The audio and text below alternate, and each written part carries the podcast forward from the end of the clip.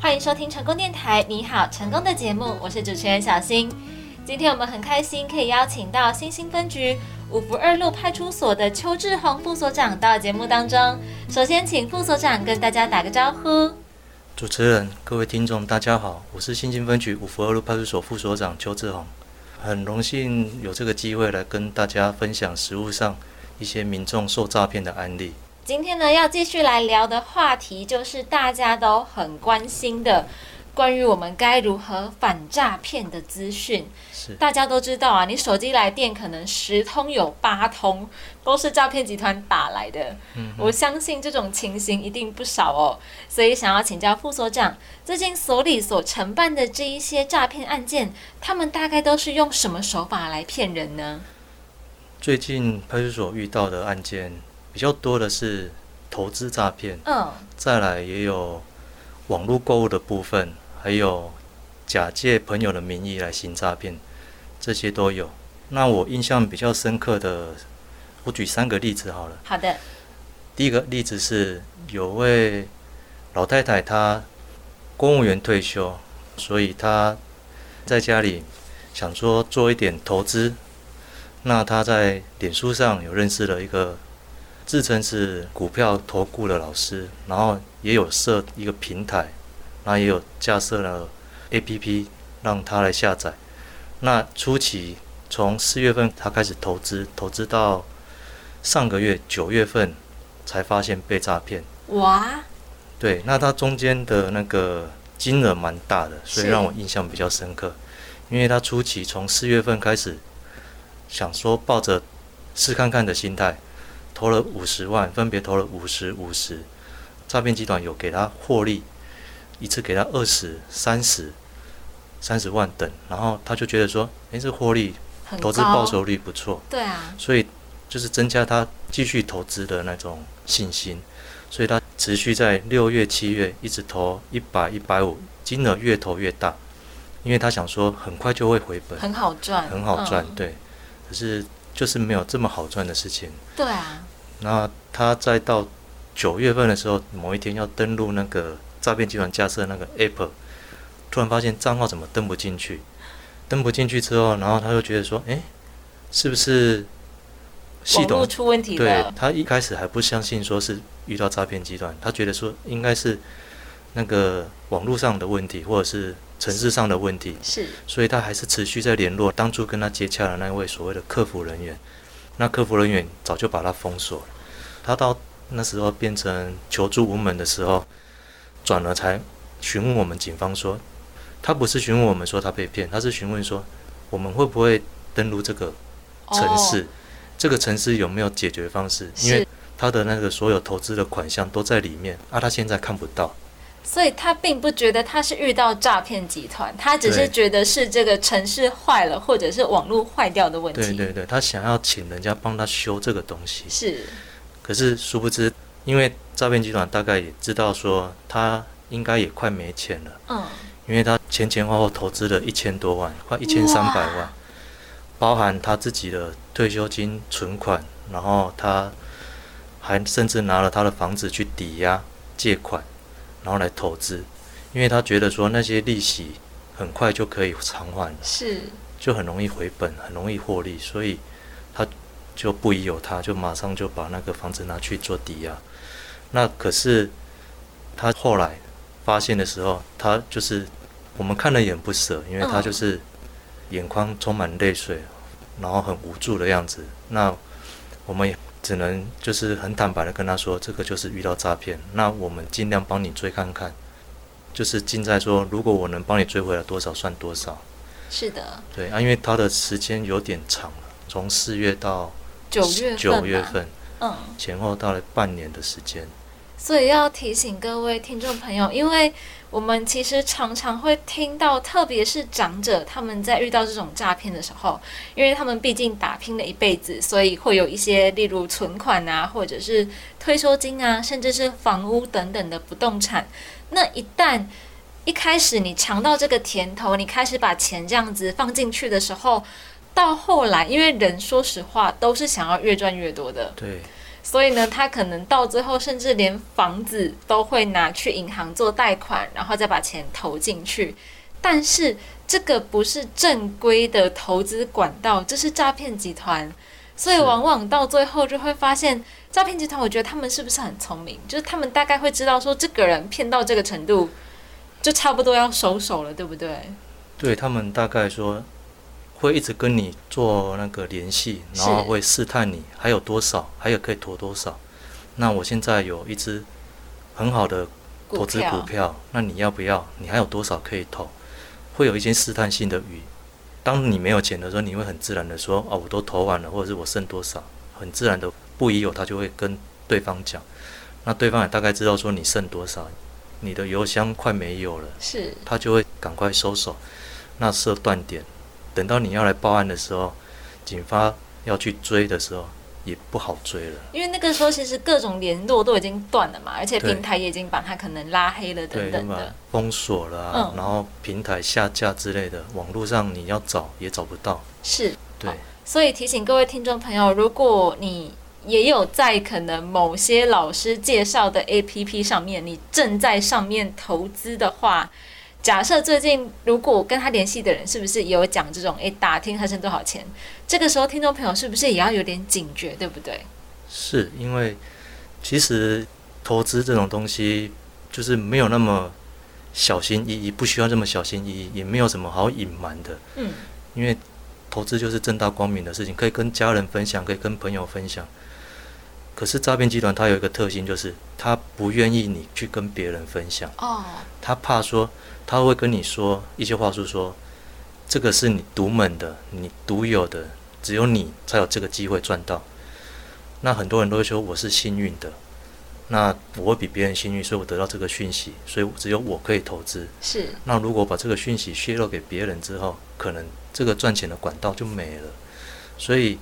他也是利用人的心理了。所以我有时候觉得说，诈骗集团的心理学都学得蛮好的。他们真的在这方面很会抓人的心理弱点耶。对对对，就针对人性的弱点去攻击。那主要是大家说难听一点、直接一点，就是贪这个字啊，嗯对就是想要赚更多嘛，有钱要更有钱这样的是的投资心态这样子。所以提醒大家，在投资的时候啊，真的要特别小心，一定要认明正规的投资管道，而不要加网络上面的什么“叉叉投资老师带你标股”之类的。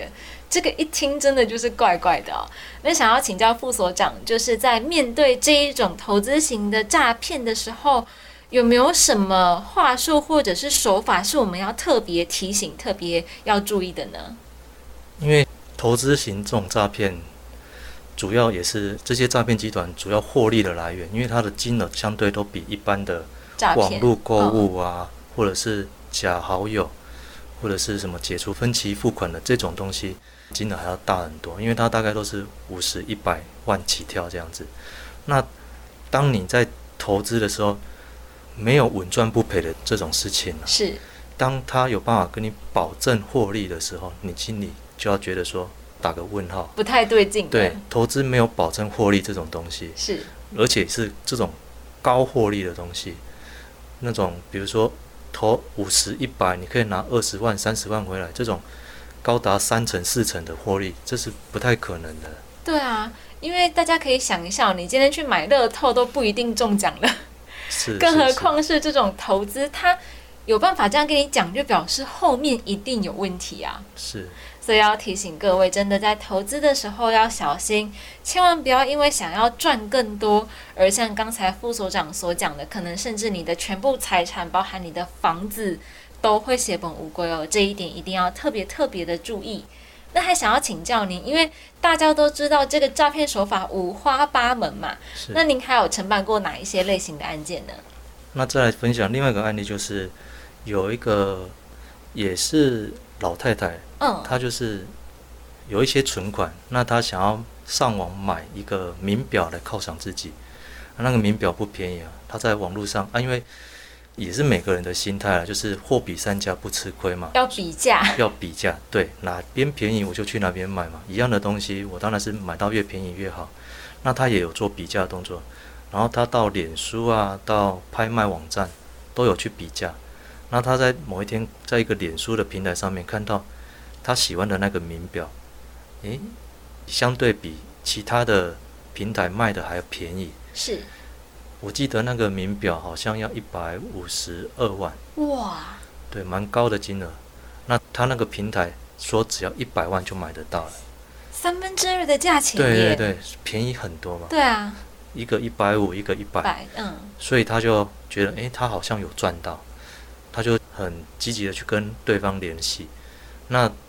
就加了对方的好友、赖好友啊，然后互相联系、留资料，然后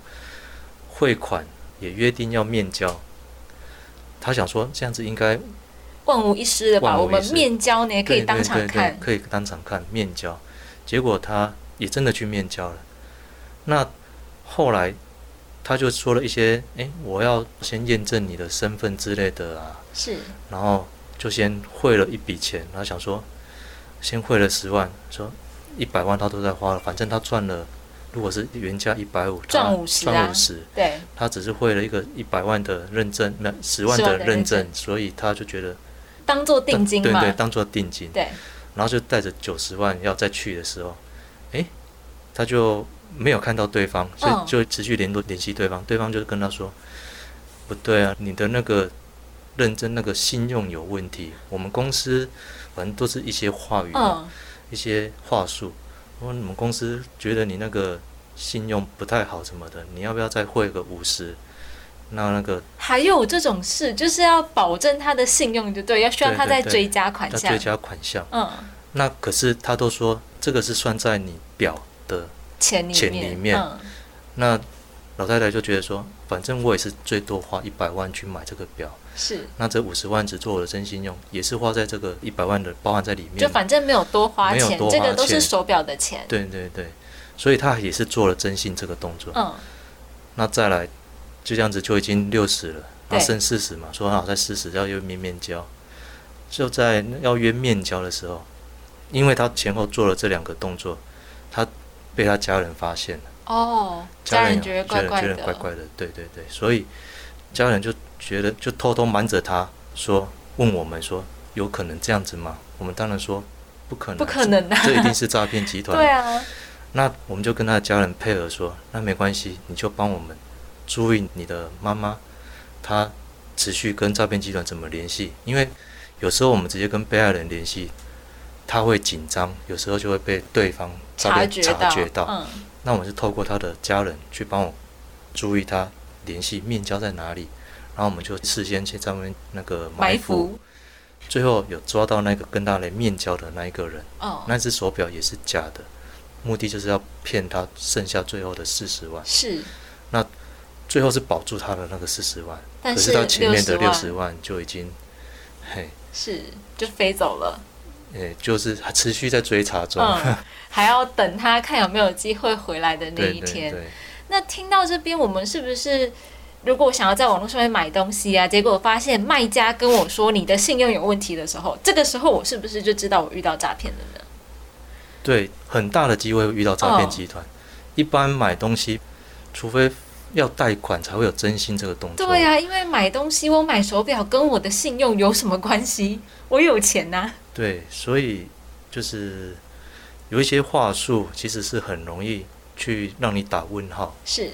所以还是要秉持着不要太贪心啦、一百五十万的表，它行情价在那边，它即便便宜个三到五万就已经便宜很多了，对啊呀、便宜到五十万，照理说是不太可能。要打到三分之二的价格，我觉得首先我就会怀疑这个表是真的还是假的。是是，而且要提醒大家，如果你想要买这种高单价的商品，其实我相信你去它正规的贩卖管道去买才是有保障的行为，嗯，因为毕竟这个表这么贵，你当然是要确认它的来源才是真正的比较保险的一个事情哦。所以要提醒大家，像刚才副所长所讲的，在网络上面买东西的时候，第一个就是要选择正规的平台，第二个就像刚才讲的，如果跟你说要征信的时候，这个时候就要注意了 哦、是。那还想要请教您，刚才聊的两种诈骗案件，一种是投资嘛，另一种是网络购物，那还有其他的类型吗？再来就是，也是有同事受理到说，有民众来报案说他被他的朋友骗，被朋友骗，对嗯，他还是认为说那个是他朋友，可哦是他那个朋友的账号其实已经被盗了，照片也被盗取，所以应该是说他的朋友的账号，脸书不是有那个 message，对对他有一对，天就是那个老先生接到一个冒用他朋友的账号跟照片传讯息给他，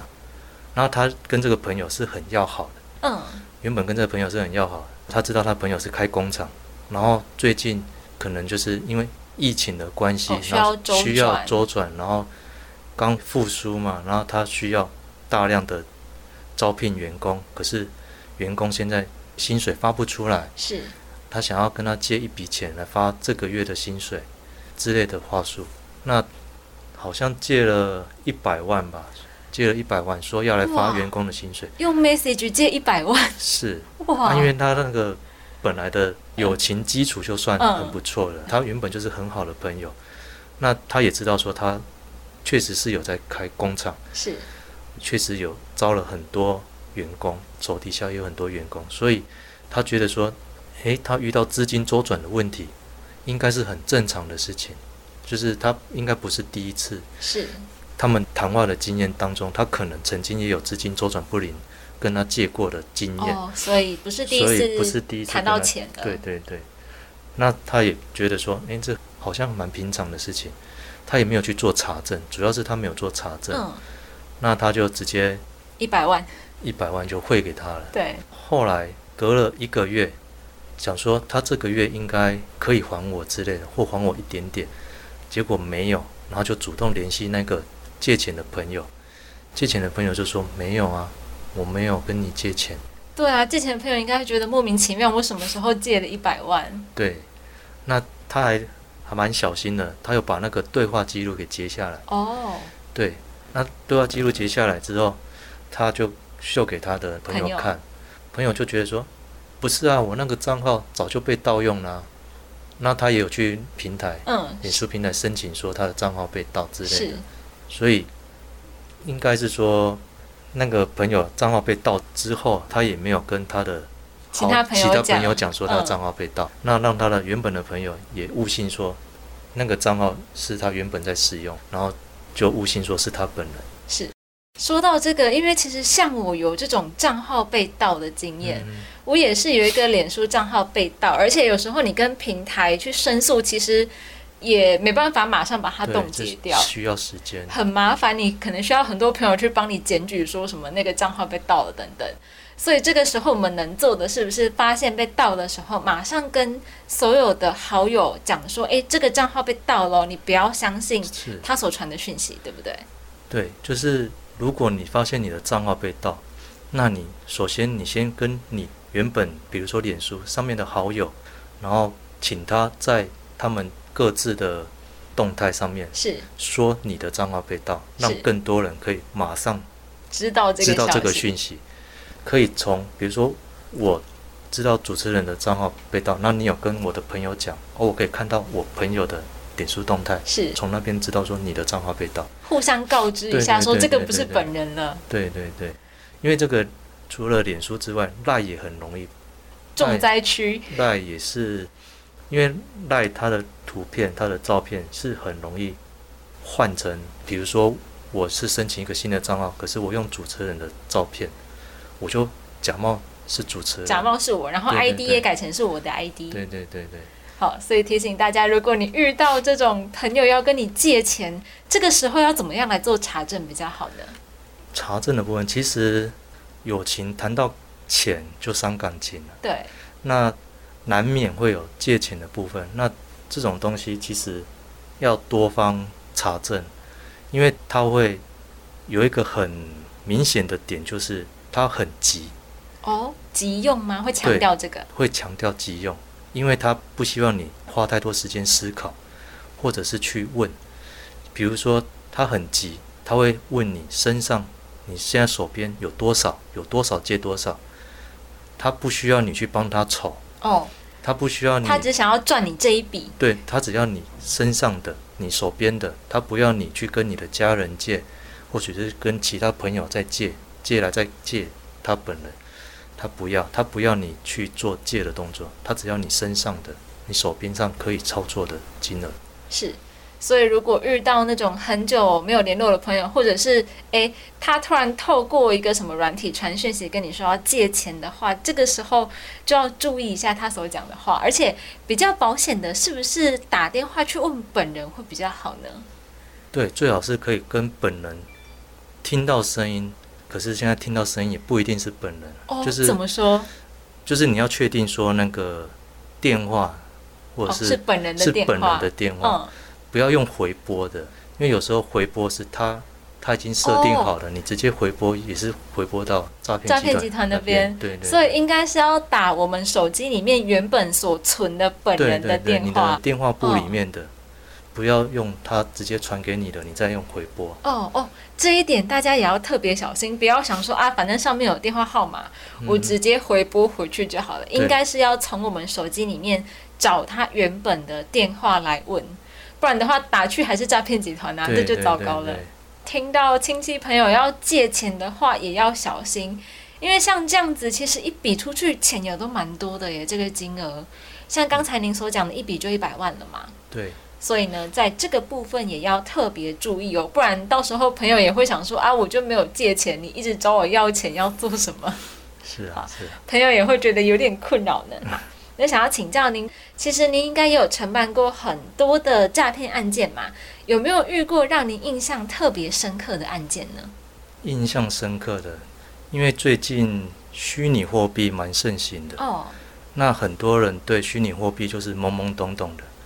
可是他都会标榜说这是没有多少人知道，而且是高获利的一个投资管道。那这个金额，就像我刚刚讲，投资型诈骗，它的金额都很大，那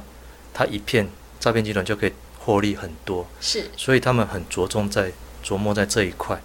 投资型的，它的虚拟货币，讲坦白了，很多人民众是不了解的，怎么买卖他们是不清楚的，所以他们需要有人代操。那他也是一样，一开始会有回本获利之类，会回馈给你，可是之后就会跟你直接断绝联断对络，联络，对对对好。那我们有抓到一个案例是，他就是一直投资投资，然后投资到最后需要有人去转那个虚拟货币，就是他投资去的那个金额，在那个车手去提领的时候，要转成虚拟货币的时候，被我们当场那哦个、幸好有当场抓到。对哦，对。可是这种案例不多啦，嗯因为毕竟钱在汇